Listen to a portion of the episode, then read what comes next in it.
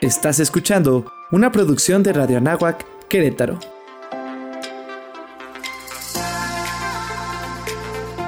Amplía tu sentido.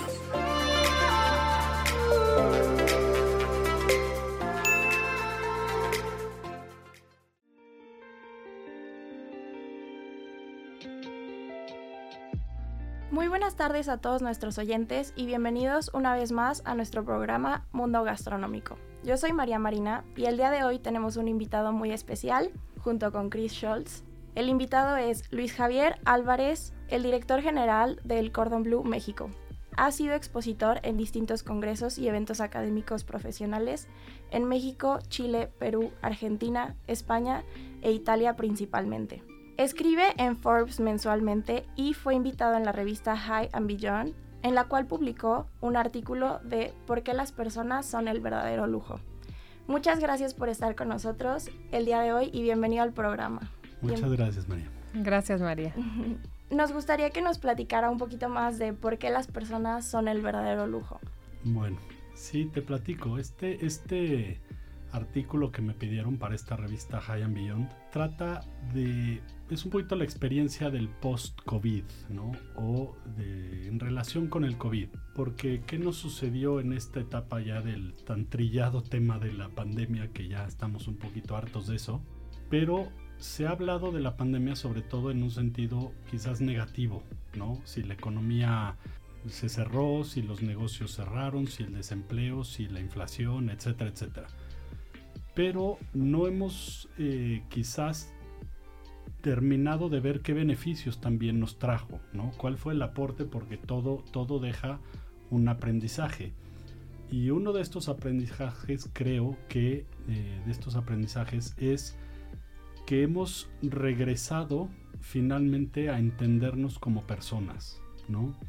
Eh, las decisiones que se tomaron, habrá quien dice que son para bien, otras que para mal, pero tenían la única razón de ser que era cuidar la salud y la vida de las personas, ¿no? Era, era yo creo que los gobernantes tuvieron que tomar esas decisiones eh, tomando en cuenta eso, ¿no? Un virus desconocido que podía poner en riesgo la vida y la salud de muchas personas y que efectivamente así pasó, ¿no? Creo que todos conocemos a personas que enfermaron, enfermaron gravemente, incluso que hasta, que hasta murieron. Entonces, en esta, en esta revista que su, su, su línea es finalmente estilo de vida y lujo, yo quería tocar este tema para decir, a ver, en este, en este periodo de pandemia, dejamos de ir a restaurantes lujosos, dejamos de usar el coche, eh, no sé cuál, estaba estacionado, nos dejamos de poner la ropa cara porque estábamos encerrados en casa, teníamos que cocinar en casa,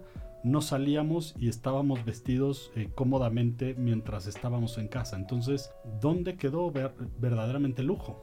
¿no? ¿O qué es realmente el, el lujo? Y el lujo se volvía eh, o nos hacía repensar toda esta serie de valores, ¿no?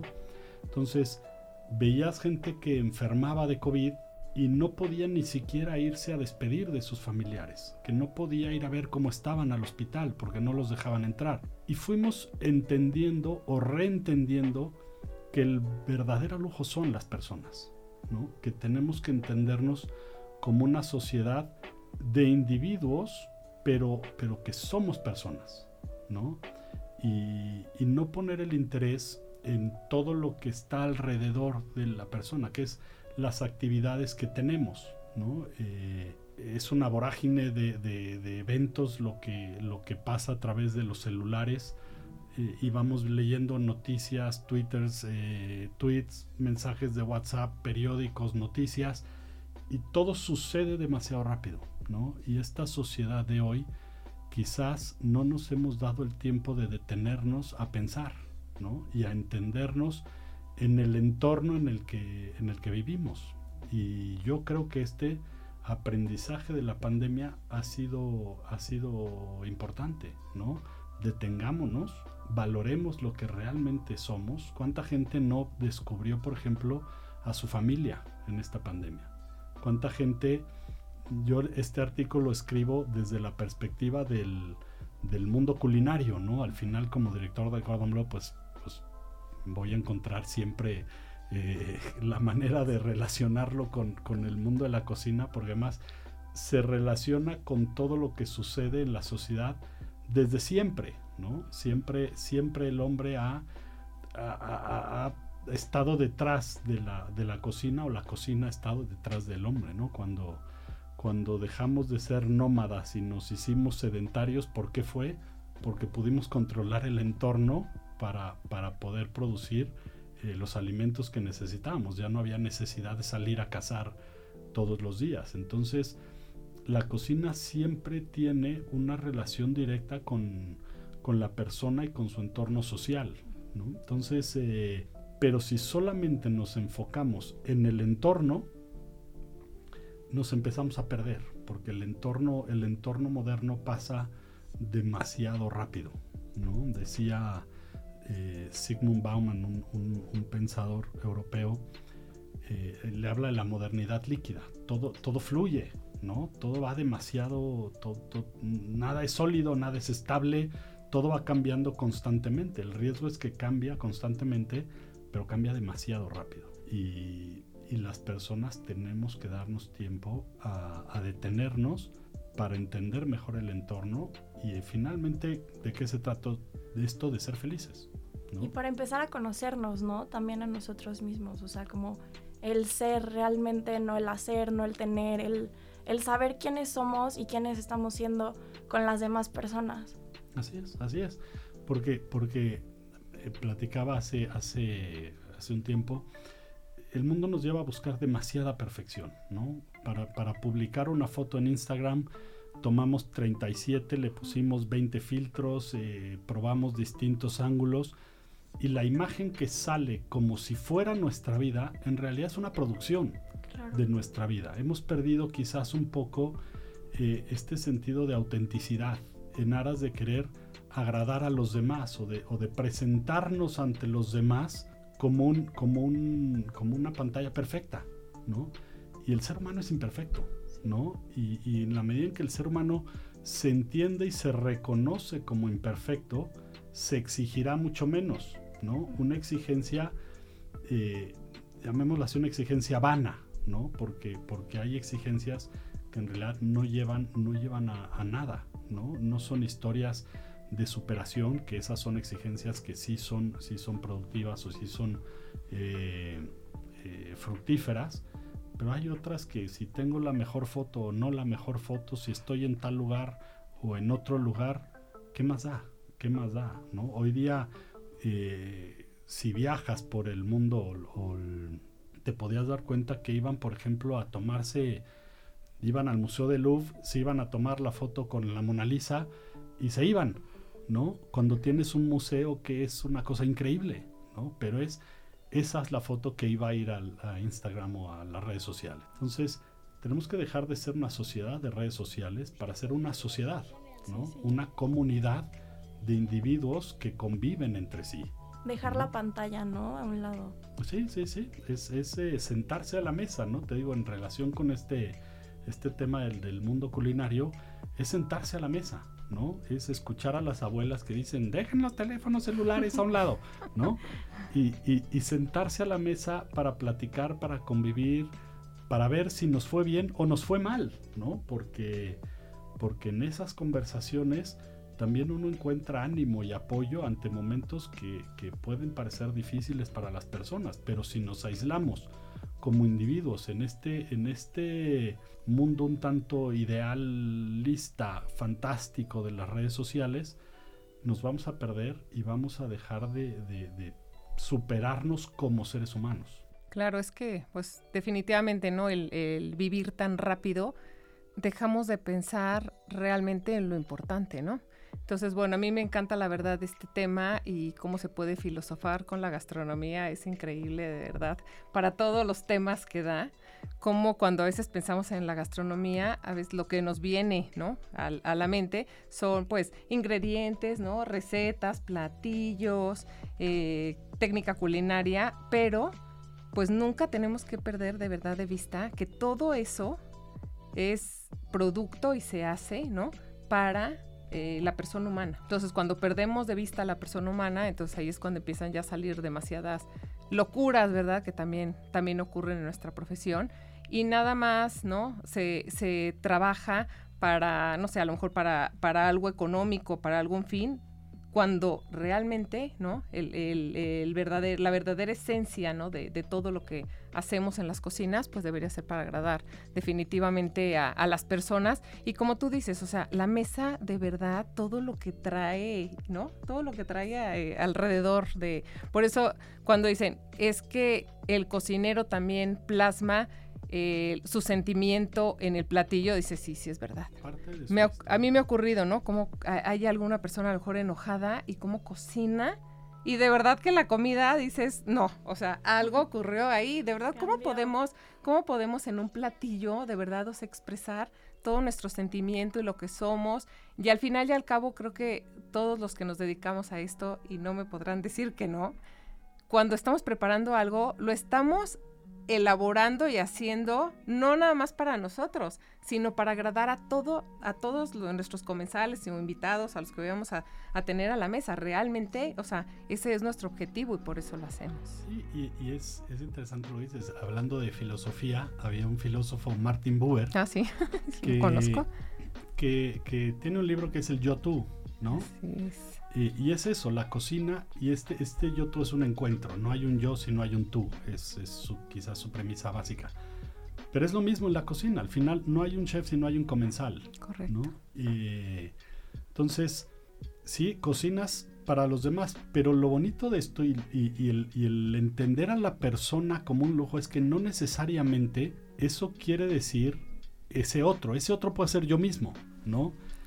¿En, qué sentido? Ahora, por ejemplo, acabamos de pasar las fiestas navideñas, ¿no? Y hay quien, hay quien son felices y hay quien no les gustan porque dicen, no, yo voy a estar solo, etc. Incluso las personas que en esas fechas suelen estar solas, se cocinan algo especial. Exacto. ¿no?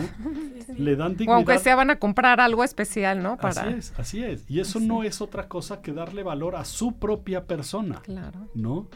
Eh, se, permiten ese lujo para consentirse a sí mismos, ¿no?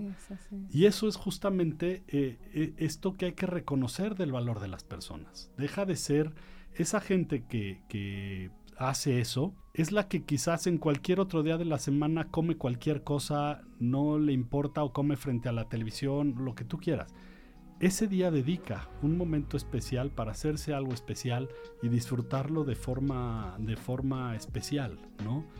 Entonces, es, eso es justamente la, la, mirada que no podemos perder. Oye, es que como una, o sea, acción, ¿no? Como es cocinar, se podría nada más quedar en eso. Pero cuando tú le das, o sea, ese, ese valor, ¿no? Y ya tienes un objetivo, y además sabes que lo haces para la persona, entonces claro, le estás dando pero otro, giro completamente y yo creo que, o sea, si permeáramos esto en todas las cocinas de los restaurantes, creo que el mismo personal, ¿no? Vería diferente su trabajo. O sea, cuando lo estás haciendo para, para halagar a esa persona, ¿no? Para, como dices, para consentirla, entonces, claro, todo cambia. O sea, no nada más es una actividad operativa que voy a realizar, sino que ya le estoy dando, o sea, esa, ¿qué les digo? Como ese, ese sentido, ese valor. Y entonces, claro, pasa, están de acuerdo, o sea, a otro nivel esa actividad. Es que, es que justo ese es el valor de la, de la gastronomía en realidad. Esa, esa, esa dimensión moral, esa dimensión ética, es que la gastronomía no es la belleza del plato, no es la decoración del restaurante, no es el, sabor de la, de la, comida, es su encuentro con el otro. Correcto. Es la posibilidad, es la posibilidad de encontrarte con otra persona. ¿Cuándo vamos a los restaurantes más bonitos y más elegantes? Cuando celebramos algo, un aniversario, una pedida, una graduación, un cumpleaños. ¿Por qué? Porque no es el lugar. El lugar va a vestir la situación pero el encuentro entre las personas es el que realmente vale y la gastronomía tiene valor en la medida en que satisface esto, ¿no? En que permite este encuentro entre personas. Bueno, no me dejarán mentir, pero pues, digo, todos nos podemos remontar en nuestras familias. Cuando es tu cumpleaños o alguna fiesta así en especial, ¿no? Nuestras madres por lo general eso te preguntan, ¿no? ¿Qué quieres que te prepare?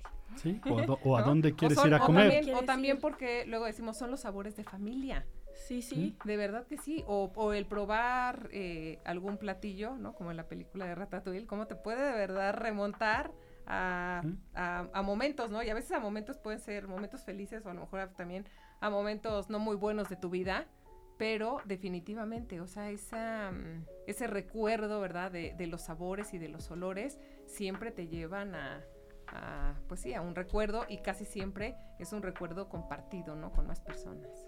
Sí. Y también la importancia de, de, los ingredientes, ¿no? De como chef saber elegir los ingredientes y de dónde provienen. O sea, quiénes son los agricultores o el pescador o conocer realmente a tu proveedor y, también tener a tu proveedor como contento, ¿no? Y, y, y saber y que pueda crecer junto contigo. Es, un ecosistema. El mundo profesional de la cocina al final se puede entender como un ecosistema. Y entendiéndolo así, buscas un equilibrio, cosa que, que también en, en, este, en esta modernidad tan, tan, tan rápida y ante el acceso a tantas posibilidades, al final se fue perdiendo, ¿no? La, comida procesada, el, tener algo rápido para poder salir al paso porque hay que trabajar este, inmediatamente ya nos, ya nos vivimos en tiempos de, de, dedicar a preparar la comida, estar con la familia y después regresar a trabajar. Hoy día hay gente que come en el coche de un lado para otro.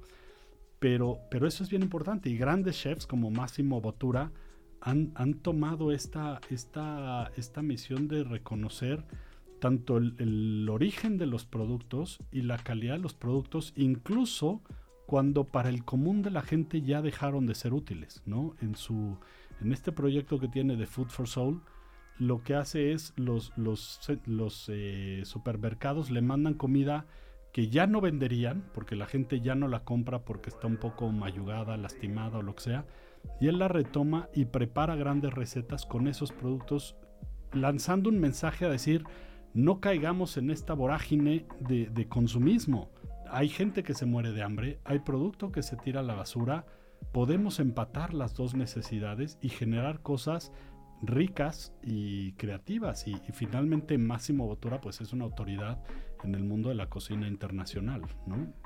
Entonces, eh, este ecosistema necesita reconocer al agricultor, al campesino, al, pescador que, que, se ganan de verdad todos los días la vida, la vida ahí y que tienen que vender su producto a un precio justo, ¿no? Porque, porque ves las jornadas o cierta actividad de, de, estos productores que se juegan la vida en muchos casos, ¿no? Oye, y también los sabores, ¿no? O sea, cuando uno ahora sí que trabaja con productos de la zona, podemos encontrar de verdad unos ingredientes de, o sea, de sabores espectaculares que enriquecen muchísimo ese platillo.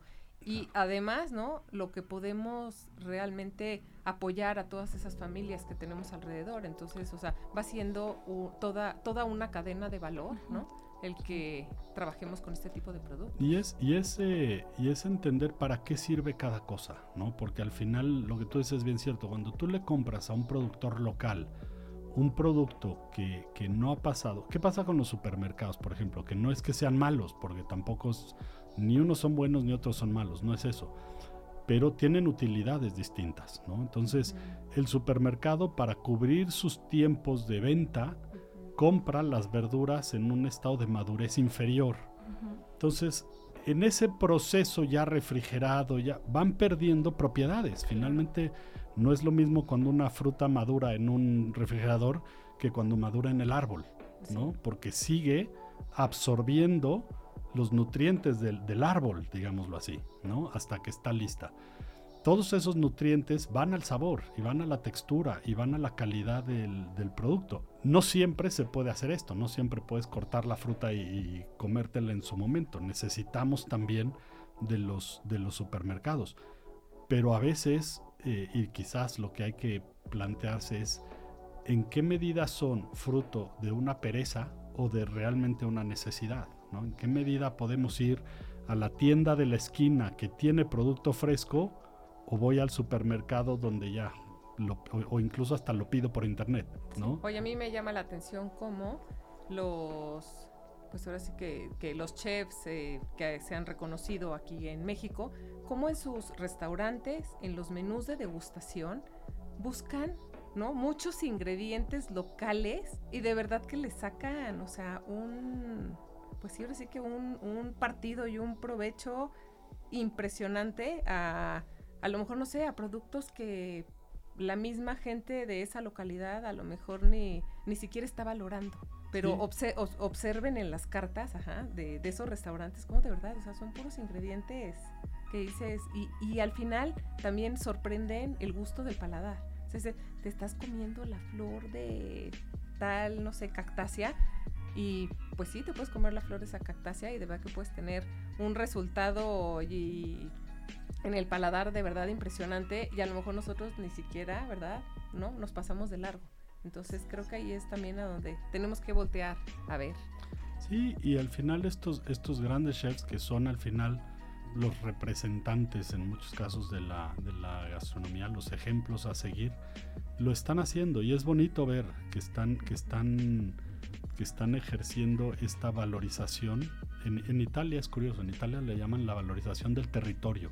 En Italia es algo que, que lo tienen muy arraigado, muy, arraigado, muy presente y, y, es parte de su cultura, al valorar las propiedades de, de la tierra. Eh, aquí hay este movimiento de, chefs que lo están haciendo y la verdad es que es de aplaudir porque en muchos casos incluso están rescatando ingredientes que se perderían de otra manera, ¿no?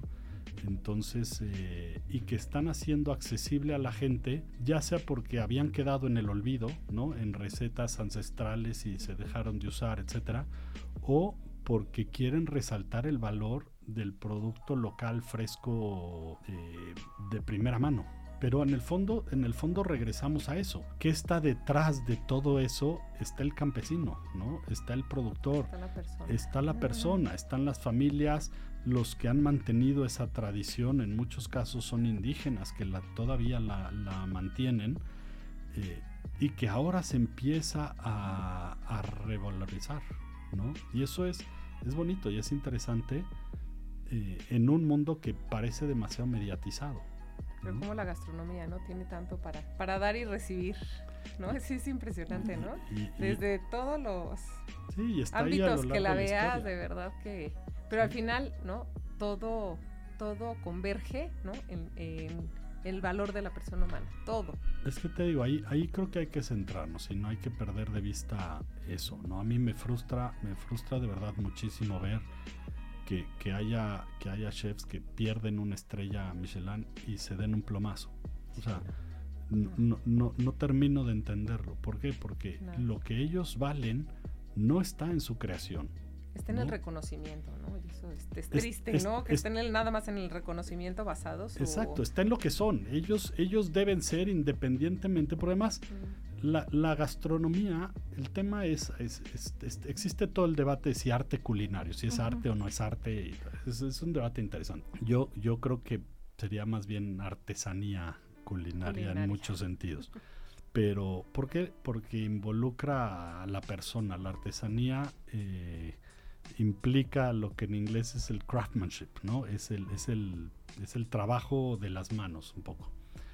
Eh, pero el arte es demasiado efímero, la cocina, ¿no? Entonces, eh, lo hemos visto, cuando uno ve la historia y, cómo ha progresado la historia, te das cuenta lo que decía al inicio, ¿no? Tenemos que separarnos un poco del mundo tan veloz que, tenemos hoy, dar un paso atrás y verlo en perspectiva. ¿Cuántos pintores, ¿no? Van Gogh, un ejemplo, que murieron en la miseria, que su obra no valía nada, y fueron reconocidos años después, ¿no? La cocina no te da esa posibilidad. La cocina o lo consumes en el momento o lo consumes en el momento. Pero si tú basas tu, tu, tu ser, tu, tu entendimiento como persona en lo que alguien en un momento determinado juzgó, está mal. Porque eso en otra circunstancia hubiera sido distinto, ¿no? Siempre me, me, preguntan muchísimo como director de oye, ¿cuál es el mejor restaurante? ¿No?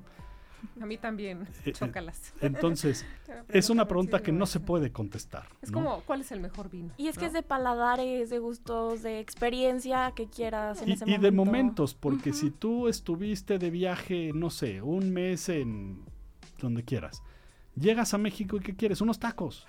Y los tacos se vuelven, la taquería a la esquina se vuelve el mejor restaurante del mundo en ese momento, ¿no? O tú estás el famoso comfort food, ¿no? De pronto estás ganas de, de, de zamparte tres hamburguesas porque necesita... Eso es lo que tú necesitas en ese momento, ¿no? Eh, ya, la clasificación de los restaurantes te puedes ir por muchos criterios. Pero en el fondo, ¿qué es lo mejor? Lo mejor es lo que te hace a ti como persona. Y feliz, justo y en feliz. ese momento. Como, Y o con sea, quien compartes así, así es, así es. Y eso se vuelve realmente para mí el mejor restaurante. Entonces, para mí el mejor restaurante puede ser uno, para ti puede ser otro. Entonces no hay un criterio, eh, están las guías y están todo y, y- y tienen una serie de criterios, pero independientemente de eso, que al final solamente es un reconocimiento de calidad, el mejor restaurante es el que para la persona en ese momento sea, el- sea el mejor, ¿no?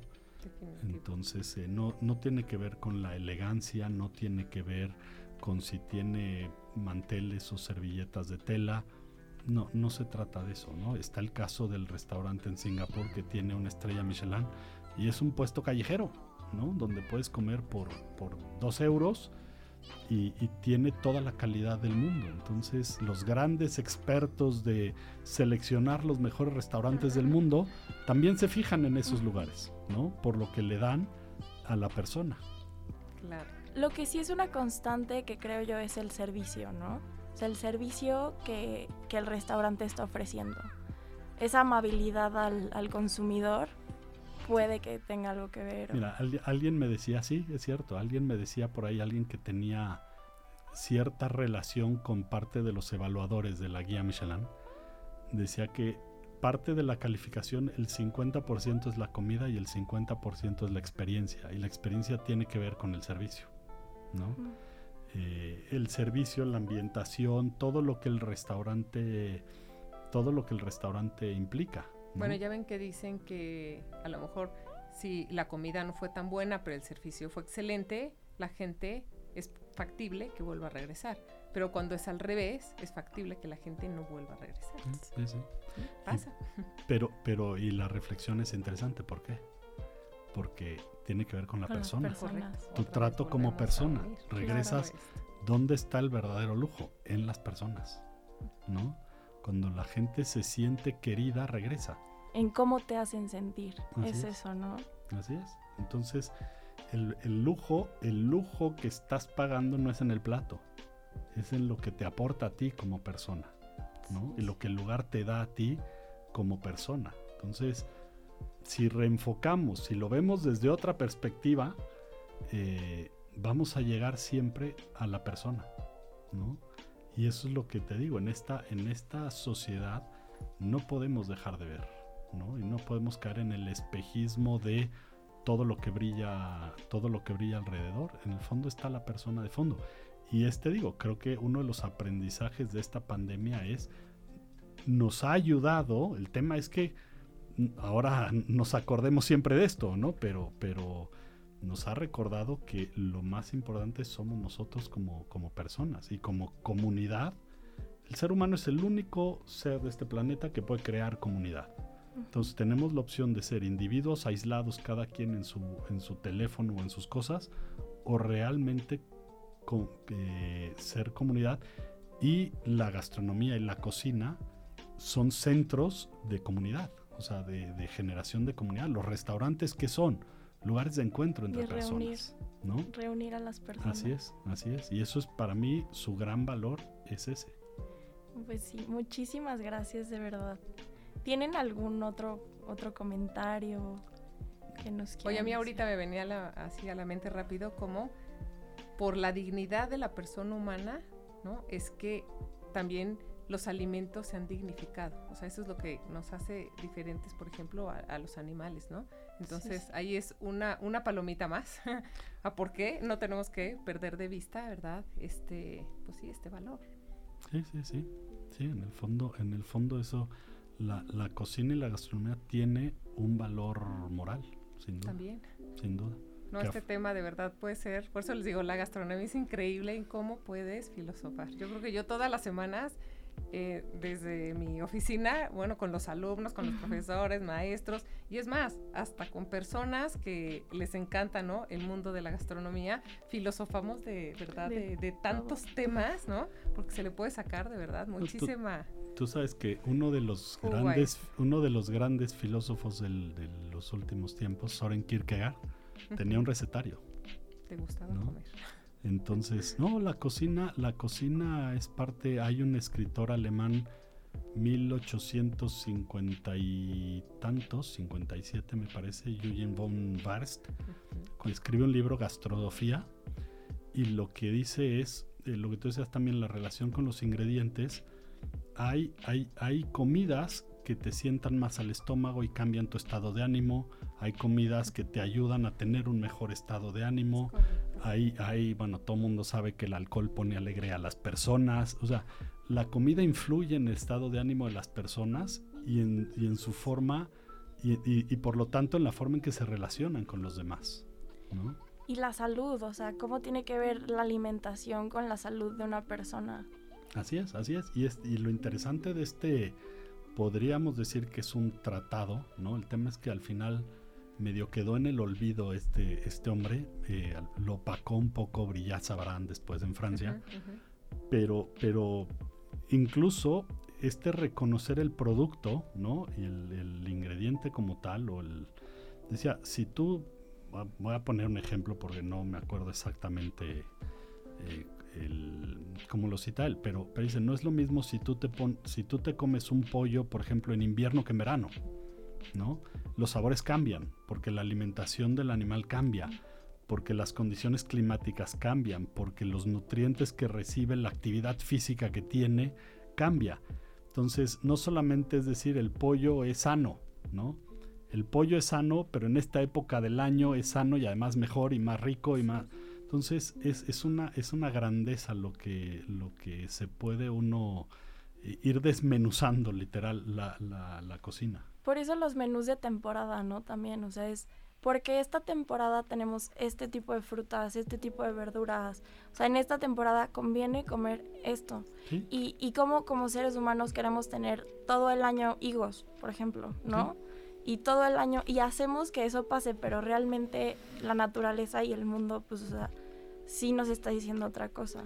Sí, y, y hoy día pues tenemos acceso a eso, a higos todo el año. Sí, sí. Pero eh, y esto la Secretaría de Salud hace años tenía un proyecto bonito porque es más es más barato comer fruta de la estación Claro. y, y es más nutritivo entonces tenemos que regresar a esa estacionalidad de los ingredientes Eh, vamos a comer mejor vamos a comer más barato no y vamos a comer más variado porque también nos la posibilidad de que la estacionalidad nos da es de probar cosas nuevas. ¿No? Porque surge con la estación, entonces Y mejores sabores. así es, así es. Fíjense que hace algunos años tuvimos, pues ahora sí que la fortuna de tener contacto con la comunidad indígena que está aquí en Querétaro, que son los ñañús. Y entonces nos dieron un recorrido, ahora sí que en la sierra, de cómo ellos iban recolectando todos sus alimentos, ahora sí que en el camino. Y la verdad que fue interesantísimo cómo nos llevaron hacer este recorrido, fueron recogiendo, ¿no? Varias, varios alimentos, pero cómo había ciertos, por ejemplo, no sé, a lo mejor habría una cactácea y entonces nos decía, y ya saben, los alumnos decían, aquí hay una cactácea, y él decía, no, esa no la vamos a tocar porque tiene tal edad, le vamos a dar todavía tiempo, esa a- eh, así la vamos a dejar, pero como toda la comunidad indígena respetaba todos esos alimentos para que entonces nos diera más. Y la verdad que fue muy emotivo como el, todavía me acuerdo hasta le, de- le decían el doctor Zapote, ¿no? Hasta venía, hasta tenía este apellido gastronómico, como nos expresó el agradecimiento que se le tenía que tener a la tierra por todos los ingredientes que, o sea, porque al final él decía, es nuestra madre tierra, de verdad que nos protege, nos cobija y nos da alimento diario. Y él hacía como una reflexión diciendo, y el ser humano, en vez de agradecerlo, llega con máquinas, destruye, ¿no? A lo mejor cactáceas de 500 años, ¿no? Llega, las destruye y no le importa con tal de ver un edificio majestuoso. Entonces, y de verdad se le pusieron hasta los ojos llorosos.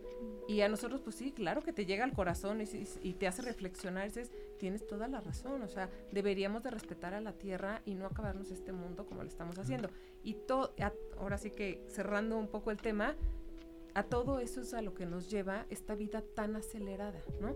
El ya nada más como cumplir por cumplir. Em, el consumismo. El, e, el consumismo, el, o sea, tan rápido todo que entonces no te hace reflexionar sobre este tipo de valores y, muchos más, ¿no? O sea, el respeto, la lealtad y todos los valores que, vienen atrás y que conllevan eso. Y que salen de la comodidad, al final es, al final es, es más cómodo. Y del egoísmo también. Sí, claro, pero, pero al final el egoísmo porque es más cómodo.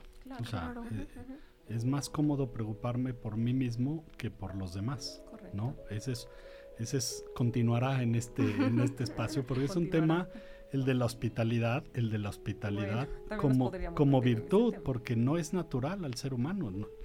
siempre vamos a pensar en nosotros mismos. Entonces, la hospitalidad es, un valor de las personas porque te obliga a salirte de ti mismo para recibir al otro.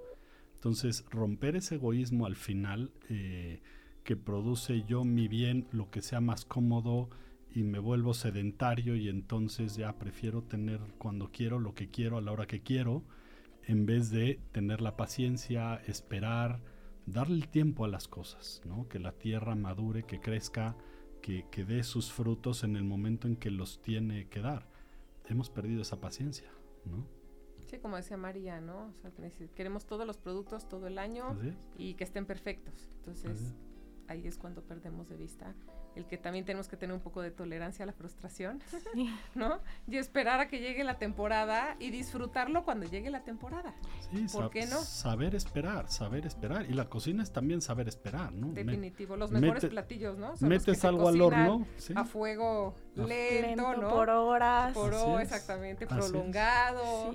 Por eso digo que Son la los mejores sabores que me dicen de un mole. Por eso digo que la cocina es un reflejo de, de, de lo que la persona es o, debería de ser. ¿no? Así es. Eh, Transmites, ¿no? Con la cocina, de verdad.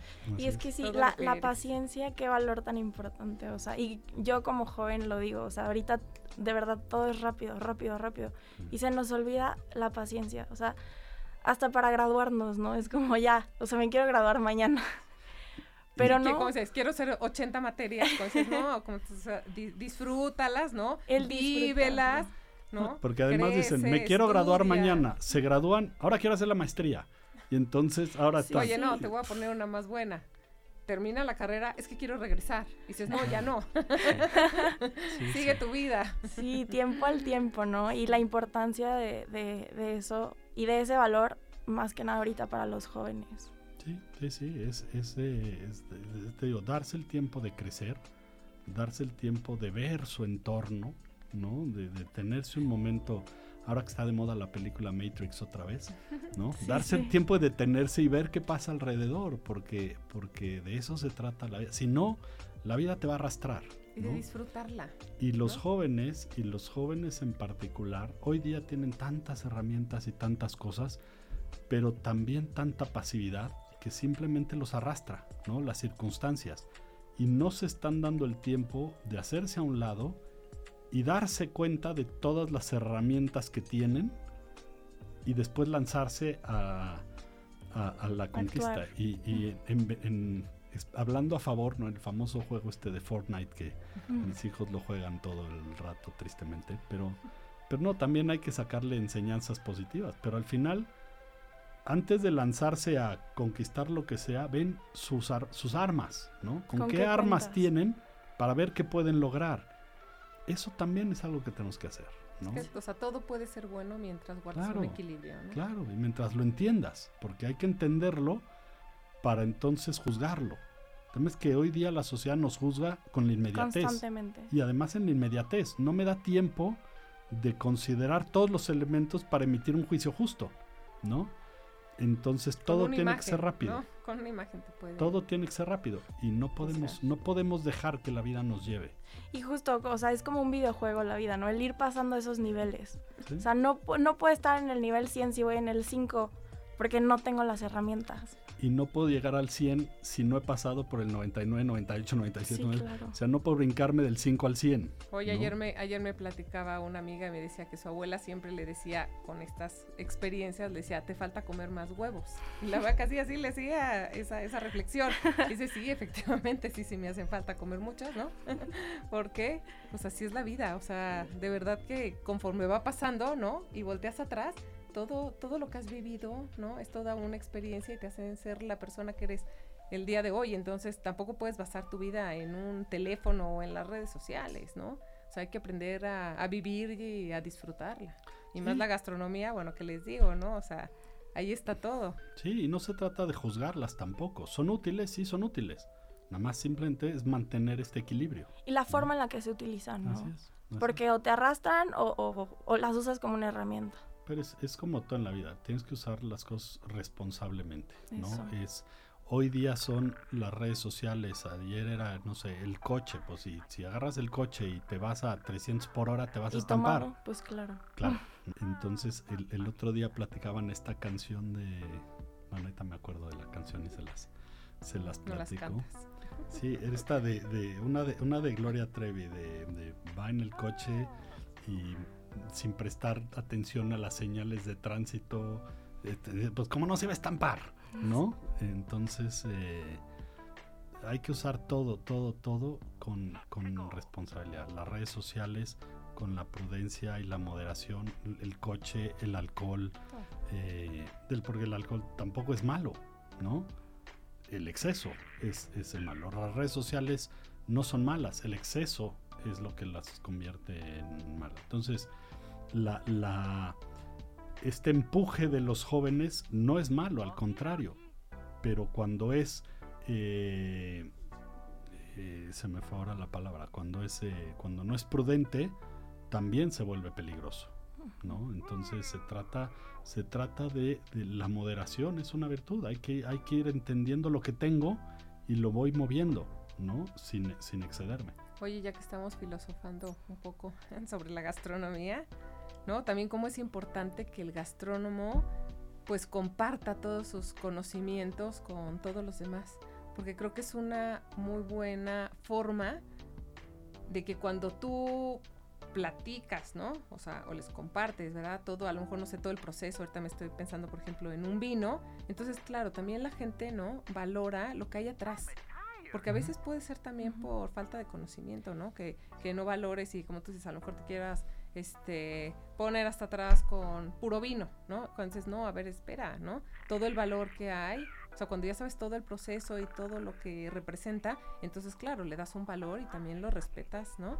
Y, y, lo tratas también como tal. Entonces creo que sí los gastrónomos, ¿no? Esa es una de nuestras eh, funciones, ¿verdad? Principales, el transmitir a todas las personas, pues todo este tipo de, de procesos a lo mejor que se lleva ¿no? en la elaboración de, muchos ingredientes o a lo mejor también compartir el eh, que prueben diferentes cosas a lo mejor los productos de la región que compren con los con los este, proveedores locales o sea creo que sí también tenemos como una parte de responsabilidad también fuerte no en esa en esa labor es la influencia social de la gastronomía en la sociedad o sea esa se va a dar siempre se va a dar y, regresas al mismo tema. La responsabilidad de quienes ejercen esta profesión es dar un mensaje eh, positivo, como cualquier profesión. Todos quien tienen la responsabilidad de una profesión eh, eh, tienen que hacerlo, ¿no? De hecho, el, el, licenciado en realidad en la edad media significaba eso, tienes licencia para enseñar. Pero se nos ha olvidado esa parte, ¿no? De, enseñar, ¿no? Como que mi receta no la doy, mis ingredientes no te digo en dónde y luego mucha rivalidad también existe. Y al contrario, cuando compartes y enseñas, aprendes más tú, ¿no? O sea, como que refuerzas tus conocimientos. Sí, yo sé que se da lo que dice Luis Javier, o sea, se da el, dando y dando, ¿no? La relación yo, yo me abro, te doy, exacto. La relación yo-tú, y entonces hay ese punto de encuentro que genera lo que podríamos traducir en felicidad, ¿no? Por supuesto. Muchísimas gracias a los dos por esta plática tan amena. María, Me encantó. gracias. Sí, gracias. María. Gracias por su calidad humana y por compartirnos todas sus experiencias. No, gracias a ti por, por invitarnos a este espacio. Me encanta estar aquí. Así es, y por generarlo. Aquí María lo genera y lo hace muy bien. Muchas gracias, Cris. Pues Extrañamos a Rafa ahora. sí, también, que es otro chico de la licenciatura que también nos apoya, ¿verdad? sí, él está, Haciendo los está también haciendo los guiones y todo y es una excelente persona. Nos faltó porque nos arrancamos solitos sin guion, pero se puso buena la plática. Muy buena, es, sí, de eso sí, se sí. trataba. Pues muchísimas gracias y los invitamos a escuchar todos los episodios de Mundo Gastronómico.